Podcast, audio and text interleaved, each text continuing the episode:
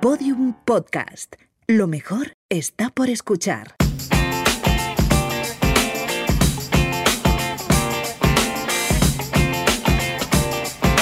Mañana empiezo.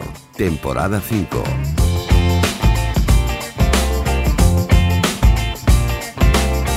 Episodio 5. ¿Perder peso entrenando por intervalos? Mitos y realidades del HIT.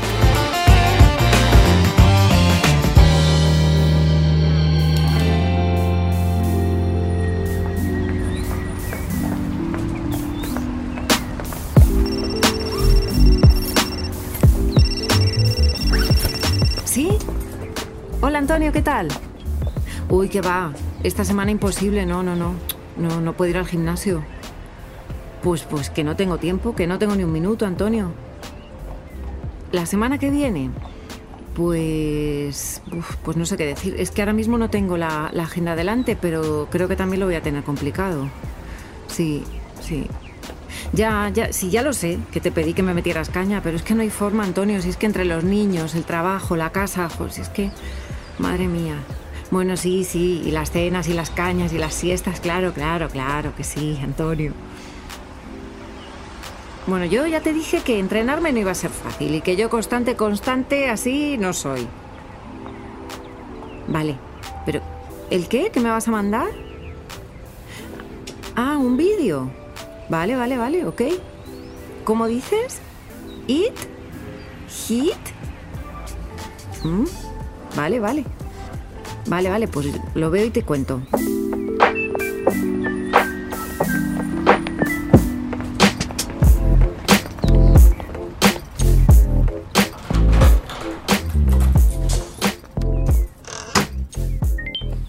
A ver qué me manda este chico.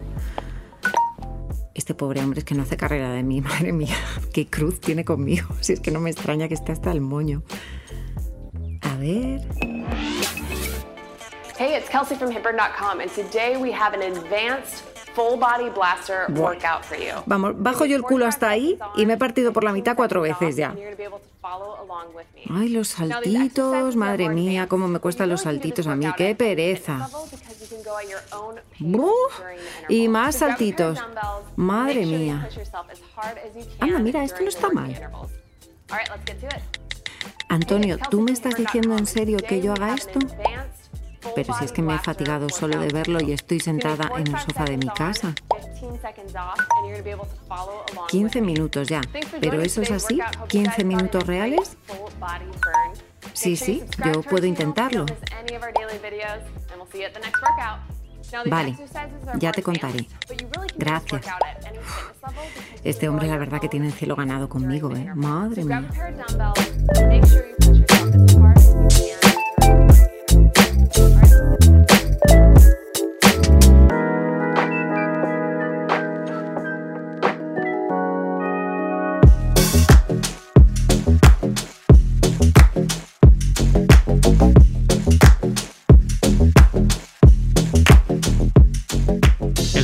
Es un sistema eh, de entrenamiento que se ha puesto muy de moda últimamente. Son la- las siglas significan High Intensity Interval Training y según la literatura científica, para que se pudiera considerar un HIIT tendría que ser la sucesión o concatenación de series a más del, del 85-90% del VO2 max, lo que implicaría que para empezar tendríamos que conocer cuál es nuestro VO2 max o consumo máximo de oxígeno, porque si no, no podríamos saber si estamos haciendo o no un HIIT de verdad. Guillermo Alvarado es director de Performa Entrenadores Personales en Valencia. Realmente los beneficios para la salud serían eh, los mismos que tiene el, entrenamiento aeróbico convencional, el- el conocido MICT. El problema es que la literatura científica no se pone de acuerdo si realmente estos beneficios acontecen y cómo hay que entrenar para que realmente acontezcan y de una manera igual de efectiva o eficiente que el entrenamiento aeróbico convencional. El MICT es un entrenamiento de intensidad moderada continua, lo que se conoce como cardio. En ese caso, el tiempo de esfuerzo es mayor, pero con una intensidad menor.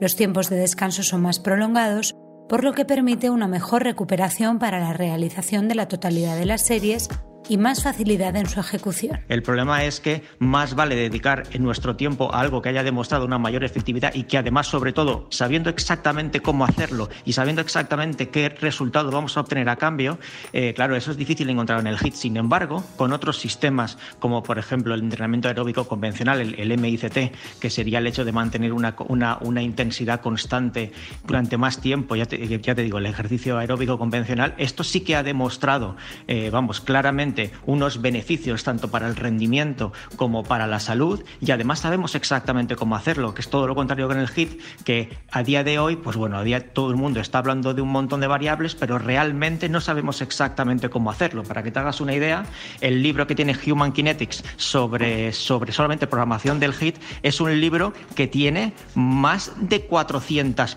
eh, páginas. Ya te digo, solamente de programación de HIT, de las nueve variables que hay que tener en cuenta, 400 páginas.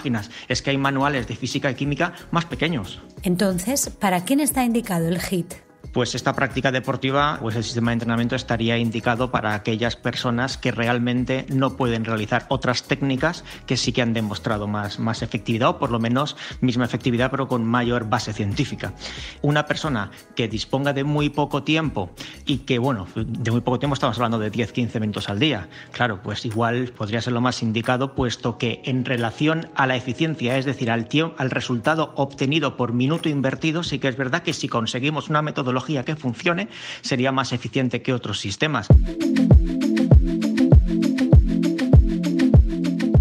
y no son igual de eficaces para todos. Luego además hay una disparidad brutal entre, entre los responders y los non-responders, que para que nos hagamos una idea es cuando yo cojo a un grupo control, le aplico en, un estudio una metodología de entrenamiento concreta, eh, luego tengo en cuenta la media, pero claro, es que hay personas que han obtenido muchos mejores resultados y gente que ha obtenido malos resultados. Claro, cuando yo someto a un estudio el ejercicio aeróbico convencional, todos sacan más o menos los mismos resultados. Es decir, hay una cierta paridad entre los resultados. El problema del HIT es que se ve que hay gente que con esa metodología concreta obtiene buenos resultados y gente que no obtiene resultados. Entonces, claro, ¿cómo podemos saber nosotros que esa persona que sometemos al sistema de entrenamiento HIT va a estar en el grupo que obtuvo buenos resultados o en el que no obtuvo resultados? Y luego además es que tampoco saben por qué unos obtienen resultados y otros no. Y ahí es donde está el gran problema, que el HIT, lo que nos han vendido, la supuesta o hipotética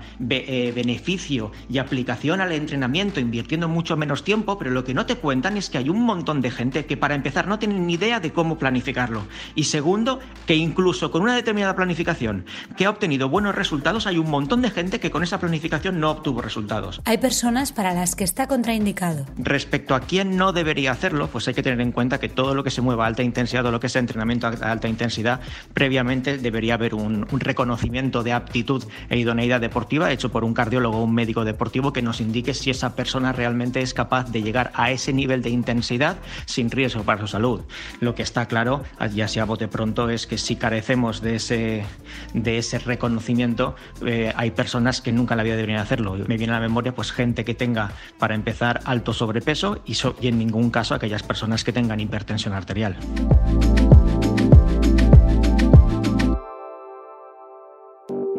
Bienvenidos a esta rutina de entrenamiento, donde en tan solo 10 minutos vamos a terminar súper cansados. Y lo importante de esta rutina es que realmente nos esforcemos al 100% en cada ejercicio. Es decir, tenemos que intentar ir a la máxima velocidad y realizar todas las repeticiones posibles en esos 20 segundos que vamos a tener de ejercicio. Pasados esos 20 segundos de entrenamiento, vamos a continuar con 10 segundos de descanso es muy poquito tiempo, por lo que tampoco nos va a dar tiempo a movernos mucho del sitio. Hola familia, si quieres que maneras en tan solo 15 minutos con una rutina de HIIT súper efectiva y que además podrás hacer en cualquier sitio, no te pierdas este vídeo. ¡Vamos a ello! La rutina de hoy se trata de un entrenamiento HIIT breve pero intenso, con el que conseguirás quemar muchas calorías y mejorar tu salud. Vamos a hacer 10 series de 60 segundos de cada ejercicio, descansando 30 segundos entre ellos.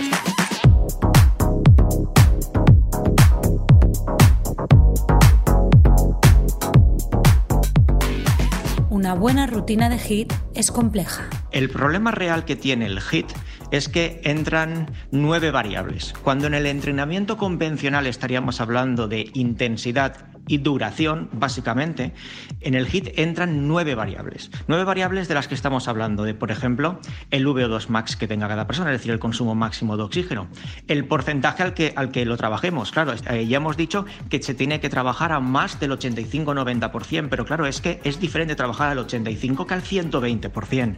Eh, luego, además, eh, número de series, duración de las series, ratio de, de descanso y trabajo, es decir, eh, si hago series de 30 segundos, ¿cuánto tiempo descanso? Claro, estamos hablando de hasta nueve variables que cuando una sola de ellas ha cambiado, los resultados de los estudios también han cambiado, pasando de resultar efectivo a no ver ningún resultado. Es decir, es algo tremendamente complicado. Y una de las claves de un buen entrenamiento es que sea sostenible en el tiempo. Luego, además, tenemos que hablar de un problema de adherencia. Es decir, es tremendamente complicado un sistema que se desarrolla cerca de tu capacidad máxima de consumo de oxígeno, mantenerlo en el tiempo. Quien lo ha probado te dice, vale, bien, para un día está bien. Pero claro, muy poca gente es capaz de mantener algo así en el tiempo. Si nosotros estamos hablando de que la actividad física aporta muy buenos resultados para la salud, pero siempre y cuando se mantengan en el tiempo, es decir, que en el momento en el que dejemos de hacerlo perderemos todos los beneficios, claro, a nosotros lo que nos interesa es algo que sea sostenible en el tiempo. Y el HIT, para todos aquellos que lo han probado bien hecho, te, te pueden decir, vamos,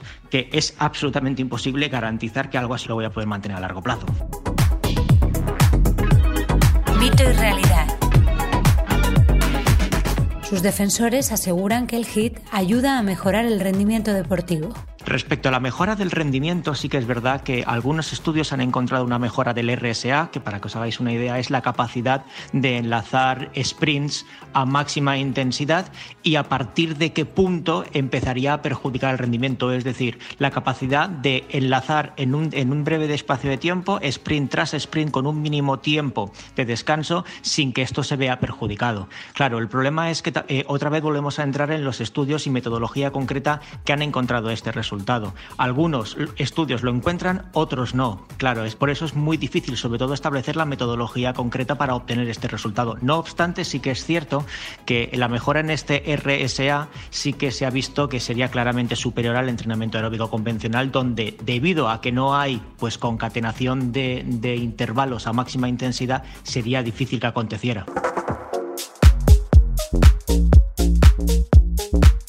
Dicen que tras un hit es el momento óptimo para tomarse una hamburguesa con patatas fritas. No tiene ningún sentido. Cualquier persona con un mínimo conocimiento en fisiología, sobre todo cualquier dietista nutricionista te lo va a decir. Al final, si el objetivo es la pérdida de peso, lo único importante es el balance energético al final del día. Y da exactamente igual cuando acontezca la ingesta de esa comida poco saludable y cuando acontezca esa actividad física. Luego, además, estamos hablando en caso de que fuera cierto, pero es que estamos hablando de que no más de un 15% del consumo energético derivado de, la práctica deportiva eh, ocurre en las horas siguientes. Es decir, si una serie de HIT consume 100 calorías, es que estamos hablando de que en las horas posteriores no se van a consumir más de 15 calorías extra. Claro, no tiene absolutamente nada que ver, puesto que cualquier alimento insano, cualquier plato cualquier opción de las que estamos pensando cuando decimos, uy, me, voy a saltar la alimentación, es que es muchísimo más que eso.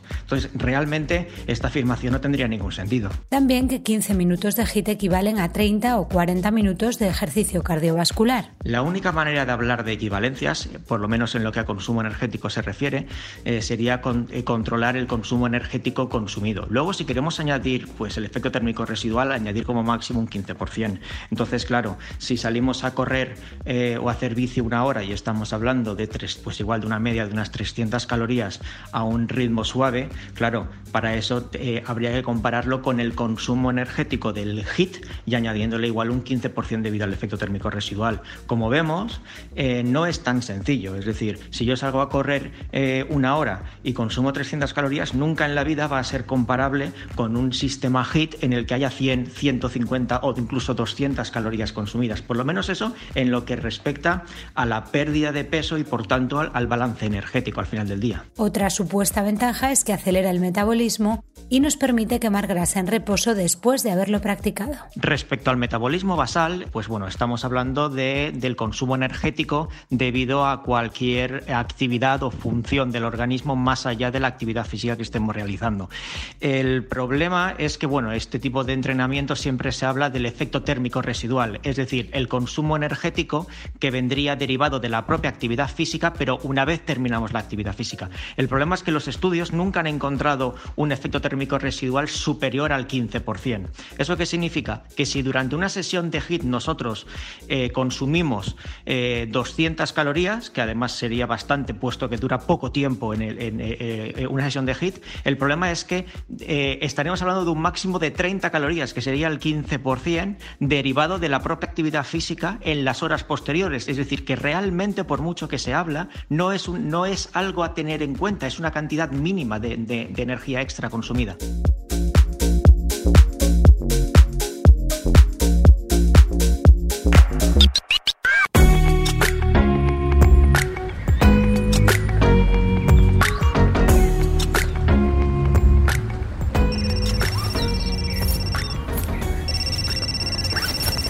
Antonio, hola, ¿qué tal? ¿Cómo vas? Bueno, pues que nada, que como me dijiste que te llamara cuando viera el vídeo, pues te llamo. ¿Qué, ¿Qué me parece? Bueno, pues que seguramente la primera vez que lo haga se me salga un pulmón, pero por lo demás, nada, todo en orden, muy bien. Que no, que no, que no estoy exagerando. lo veo bien, sí. Bueno, sobre todo que es una buena solución para semanas como esta en las que no paro, que tengo mucho jaleo. Pero 15 minutillos sí que saco, vamos, un par de ratitos eh, sí que saco, porque una hora es mucho más difícil. Pero 15 minutos, vamos, raro sería que no, no los tuviera. Claro, claro, y además eso, que con estos vídeos pues lo puedo hacer en casa.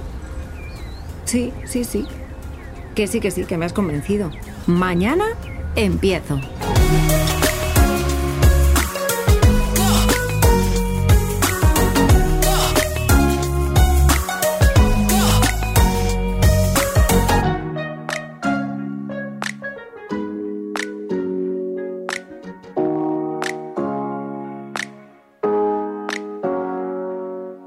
Los episodios y contenidos adicionales en podiumpodcast.com y en nuestra aplicación disponible para dispositivos iOS y Android.